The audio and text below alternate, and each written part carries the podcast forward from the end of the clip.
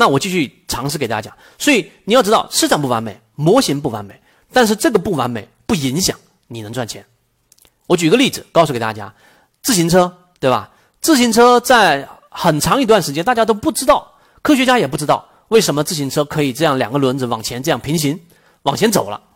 但是呢，这影响我们骑自行车吗？不影响。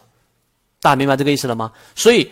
这一个交易模型的第一个点就是，我们的模型可以不完美，但是不影响我们从中里面去获利；而市场不完美，不影响我们找到其中的缺陷，找到其中的脱离均衡的点，去创造利润。这是第一点。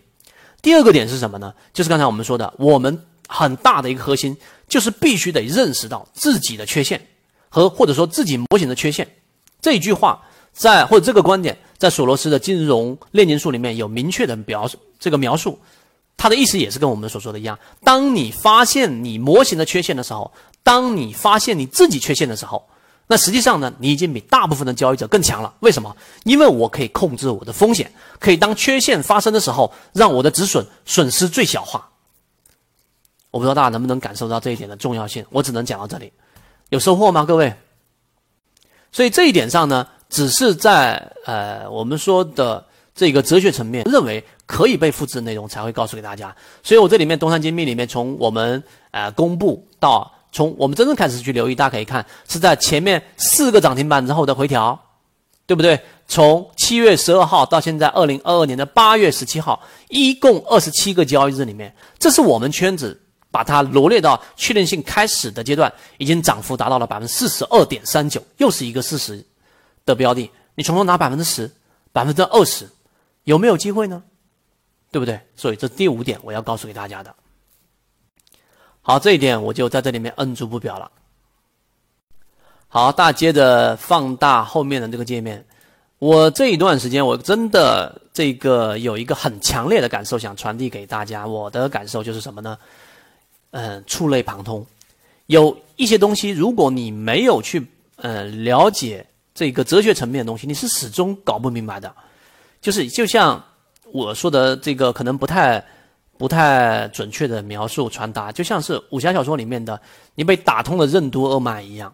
有时候你不去了解，就像这一段时间圈子在不断的涉猎中国哲学、西方哲学各个方面的哲学的发展和他们的核心观点，不断的去浏览之后，然后你再回过头来看金融炼金术，你真的会有很不一样的感受。第七点，最具实战性的思考和行动。大家可以看啊，这里面我不去一一给大家讲了。呃，其中有几个，我只是截出了很少的一部分。那其中包含着，它将市场，呃，原原话里面把市场比作选美，然后选美里面，呃，找到自身的缺陷是非常具有代价的。那如果我们找到了，我们就有优势。就像刚才我所说的，我们可以将损失做到最小。那当我们无法找到我自己将会在哪里出错的时候，才是应该我们最着急的时候。这是金融炼金术里面的内容。那任何模型，我这里面下面写的，后面我会整理出来，呃，以系统的方式告诉给大家，模型都有缺陷，我们找到缺陷，然后止损。第二个呢，我们具备了优势。第三个，同样在自我认识的时候非常重要，这是为什么圈子一而再、再而三的强调，大家一定要写交易日记，它就像是给自己照了一张 X 光，你要了解自己的缺陷在哪里，你才有办法去真正的当缺陷发生。或者即将发生的时候，损失最小化，这第一个。第二个呢，就是我们所说的呃供求关系啊，股价跟供求关系的一个影响。我这里面不一一去说了，时间的关系。那我这里面写的是什么呢？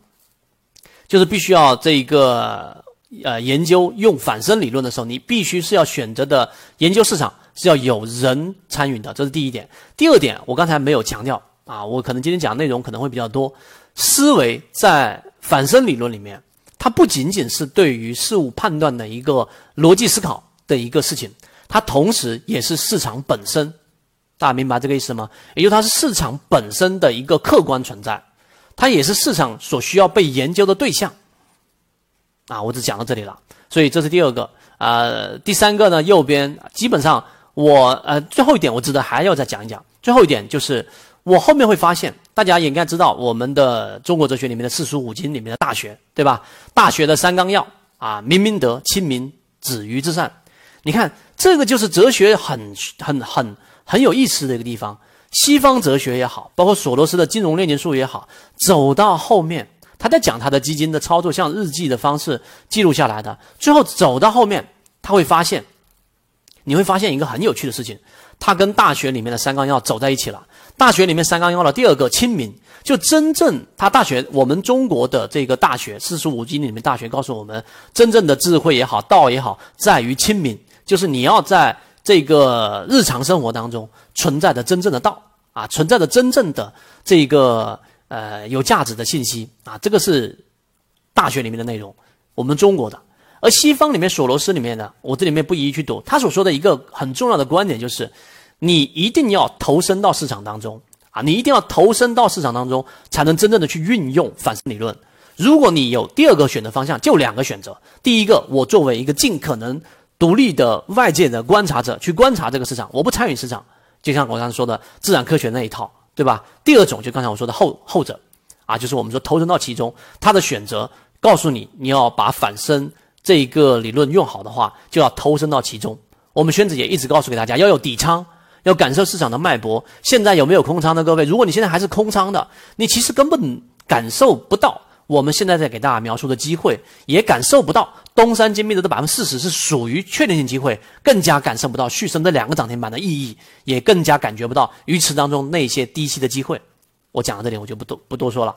所以从这个这些内容上去讲，最后我这里一段文字是需要强调告诉给大家的，呃，什么呢？我把这个文字发出来给大家，这也是一个我觉得对于认知影响很大的一个。呃，一句话吧，认知过程是从结果到预期，而参与过程是从预期到结果。大家一直都知道圈子常说的那一些话，例如说这个边打边练，例如说将军上路不打野兔，对吧？那认知过程是什么？我拿一个标的，我去研究它的这个历史经验。哎呀，我发现当这根线上穿那根线的时候，它出现了这样的结果啊！我去以这种方式。它是认知过程，它有它有用吗？有用，它是经验积累的过程，对吧？啊，还有很深入的内容，我今天只能讲到这里。所以这是认知过程，也就是以我们常说的马后炮，对吧？那我们圈子在讲的，从来都没有莫名其妙摘一个标的来告诉给大家，你看这个标的符合没有？都是我们一直跟随的，我们一直讲了很长时间，讲到翻倍了还在讲。现在我们东山精密涨这么高，我们还在给大家讲。还有人告诉我说，东山精密现在还是很高。我上次也问大家，东山精密高不高？一样的。所以呢，而参与过程实际上是从预期到结果。大家好好去思考，好好去想想这句话。认知过程是从结果到预期，你由结果往前推嘛。而参与过程是从预期到结果。圈子在做的就是从预期到结果。